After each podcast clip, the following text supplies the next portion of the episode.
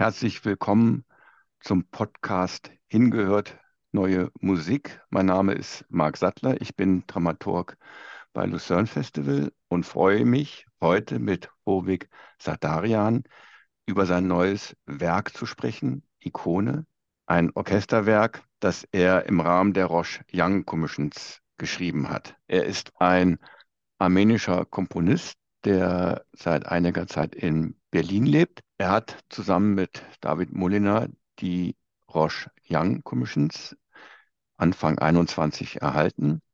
Roche Young Commissions ist ein Projekt, das wir zusammen mit der Firma Roche, ein wichtiger Partner des Festivals, ein wichtiger Partner der Lucerne Festival Academy, auf den Weg gebracht haben. Der Prozess dauert zwei Jahre. Nach einem Jahr, also letztes Jahr im Sommer 2022, haben beide Komponisten dann die Möglichkeit, mit dem Lucerne Festival Contemporary Orchestra schon Tryouts zu machen. Also Dinge auszuprobieren, die man hören kann und nach diesen Erfahrungen man dann sein Werk fertig schreibt. Rovig, ich gratuliere dir. Du hast vor ungefähr vier Wochen dein Werk auch abgegeben und vielleicht magst du uns erzählen, als du diesen Auftrag bekommen hast und auch die Möglichkeit diese Tryouts zu machen. Was waren so die ersten Ideen, die dich beschäftigt haben? Ja, herzlichen Dank äh, für die Einladung zu diesem Gespräch. Ich hatte tatsächlich viele Ideen und ich bin auch mit vielen Ideen zum Tryout gekommen. Und ähm, ich hatte neun äh, Sätze, so kleine Sätze komponiert, die wir ausprobiert haben mit Rita. Und äh, das war wirklich eine äh, tolle Erfahrung, weil ich hatte viel ähm, Mikrotonales dabei, die, die ich nie, ähm, nie komponiert hätte, wenn ich einen Auftrag hätte. So einfach. Dann, äh, das war wirklich sehr kritische Sachen, die ich damals ähm, geschrieben habe. Und auch jetzt, jetzt habe ich auch ein Stück dieses Risiko genommen, natürlich mit ähm, sozusagen Sicherheitsgarantien, dass es auch gut klingt, wenn etwas schief läuft. Aber ich, ich bin wirklich äh, sehr viel Risiko genommen zu diesem Stück, äh, erstes Mal, weil ich wollte wirklich äh, was Neues für, für mich entdecken. Ich kann das äh, bestätigen. Ich war bei den Proben dabei und ich habe tatsächlich äh, gemerkt, wie du als Komponist da beim Hören schon anfingst, äh, auch zu realisieren, das funktioniert vielleicht, das nicht. Es ist ja ganz wichtig, wenn man gerade auch mit ähm, mikrotonalen Abweichungen arbeitet, dann weiß man ja nie genau, wie klingt das dann in der Addition mit den anderen Instrumenten? Welche Farben ergibt das zusammen? Und vor allem, ich glaube, das Wichtigste für Musiker dann und Dirigenten und für den Komponisten ist ja auch, wie genau kann man diese Abweichung dann auch spielen? Und ich glaube, dass du wahrscheinlich aus diesem Tryout-Prozess im letzten Jahr da diese Erfahrung gemacht hast. Und es freut mich natürlich zu hören, dass du gesagt hast, ich will aber trotzdem äh, noch was auf Risiko setzen. Was interessiert dich genau an so dieser Mikrotonalität? Die passiert bei dir ja in der Linie, im Melodischen, aber auch dann im, im Zusammenklang. Ja, das Stück wird äh, beendet mit einem Akkord, wie ich mich richtig erinnere. Das ist so ein Fis-Dur-Quartsextakkord, aber mit einem Mikroton. Und man sieht, dass dieser einem Mikroton wird die ganze Struktur des Akkords einfach zerstört. Also das heißt, ein Mikroton kann alles einfach ganz anders klingen lassen und das ist äh, wunderbar äh, bei Mikrotonalität und für mich auch, äh, es öffnet neue Räume ähm, zur Harmonik. Wenn ich komponiere, ich simuliere auch im Computer und ich spiele auch. Ich habe mikrotonale Sampler gebaut, die ich mit äh, Finger wirklich spielen kann, weil ich habe irgendwann äh, schon letzte ein paar Jahre versucht von äh, Spektraldenkweise auch weggehen, weil ich finde, dass die, die, diese mikrotonale Ideen, die also von Spektralismus waren wunderbar, aber irgendwie reicht mir nicht. Und äh, wenn ich mit Finger das spielen kann, dann habe ich wirklich äh, Möglichkeit, spontan zu reagieren beim Komponieren und auch improvisieren. Dann kommt wirklich äh, Spontanes, wirklich Neues für mich.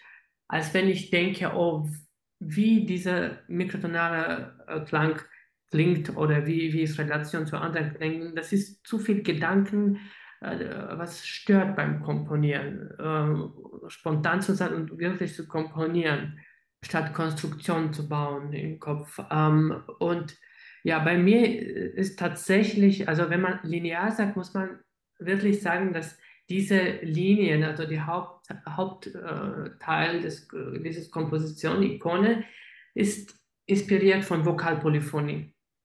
Ich habe immer drei Linien äh, gleichzeitig, also bei A-Teil. Ich habe immer ein A, die wiederkommt, immer wiederkommt.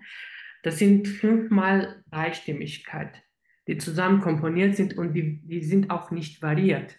Also die sind nur instrumental variiert, also immer verschiedene Instrumente oder verschiedene Kombinationen, aber die sind immer ganz fest und die sind meistens mikrotonal, manchmal ganz selten nicht. Und ich hatte äh, ganz von vorne drei Stimmen komponiert und dann kamen Liegetöne oder Akkorde dazu und so weiter. Und diese fünfmal Dreistimmigkeit, die haben alle als Zentralton S, aber die äh, Tonleiter von S immer ist anders. Es bleibt so immer zu schwimmen, irgendwie so hin, zurück, aber immer, immer so in Stasis, aber auch Dynamik dabei.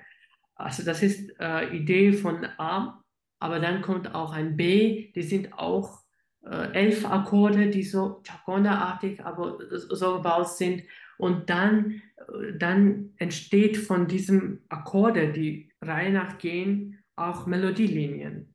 Also das ist wirklich ein Spiel zwischen vertikale und horizontale und immer hin zurück, ja.